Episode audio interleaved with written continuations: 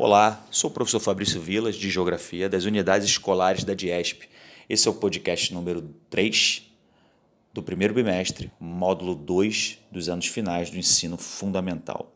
Na aula de hoje, veremos regiões geoeconômicas ou complexos regionais. A gente pode chamar dos dois nomes. Antes de começar essa aula, eu queria relembrar a aula sobre regionalismo brasileiro.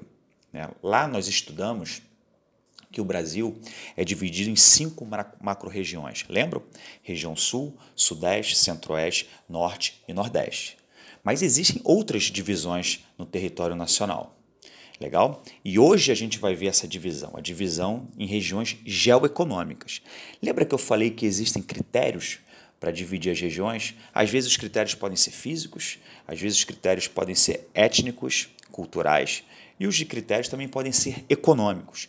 E o critério é, primordial, ou seja, o critério chave para essa divisão em regiões geoeconômicas, como o nome diz, é a questão econômica.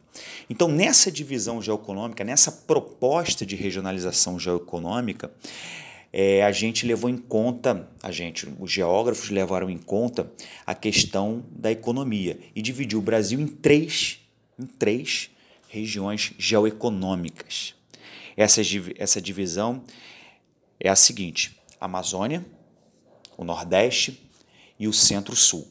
Veremos os estados que integram essas três regiões, ok? A região amazônica compreende toda a extensão da floresta amazônica, localizada no território brasileiro. É integrada por todos os estados da região norte, além do Mato Grosso, exceção da porção sul, o oeste do Maranhão e é a região que apresenta menor densidade demográfica. A atividade econômica desenvolvida ali, na região amazônica, é a agropecuária, que constitui um forte setor econômico para essa região, além do extrativismo vegetal mineral. E também a indústria, a zona industrial, zona da mata. Então percebe, perceba que essa nova regionalização é, estendeu um pouco a região norte. Essa, essa regionalização de Amazônia, dentro do complexo regional, ele além de pegar o estado, todos os estados que compõem a região norte, ele também pegou parte do Maranhão e também pegou parte do Mato Grosso. Por que, que ele pegou parte desses dois estados? Porque a parte desses dois estados estão associados à economia desse, dessa porção amazônica, dessa divisão geoeconômica. Né? Lembrando que toda divisão ela leva critérios. Já a região centro-sul, a segunda região geoeconômica que a gente vai falar hoje, ela é, ela é a região geoeconômica mais importante do Brasil.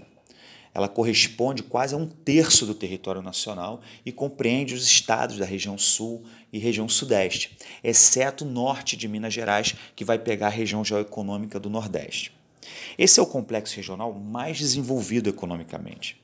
Ele abriga a maior parte do parque industrial, das atividades agrícolas mais modernas, dos bancos, dos mercados de capitais, empresas transnacionais, ou seja, aquelas empresas que são estrangeiras, que têm filiais aqui no Brasil ou em outro local.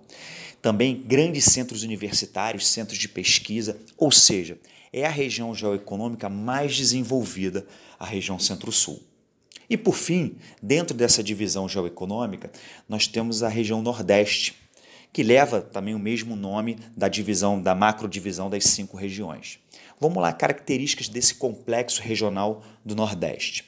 Ele vai desde a porção leste do Maranhão até o norte de Minas Gerais, ou seja, ele pega um pouco de Minas Gerais. Possui grandes contrastes naturais e socioeconômicos. O que eu quero dizer com isso? Principalmente na questão socioeconômica, que existem dentro desse complexo é, da região norte áreas muito desenvolvidas e áreas com alto nível de pobreza. Isso mostra essa questão do contraste socioeconômico. É, nós temos áreas urbanizadas próximas ao litoral e podemos dividir essa região em três, em quatro sub-regiões, que é o meio norte, que é o sertão, que é uma das sub-regiões mais secas do Brasil, a zona da mata e o agreste. Próximas aulas estudaremos profundamente essa questão das características do sertão, meio norte, zona da mata e o agreste. Um grande abraço.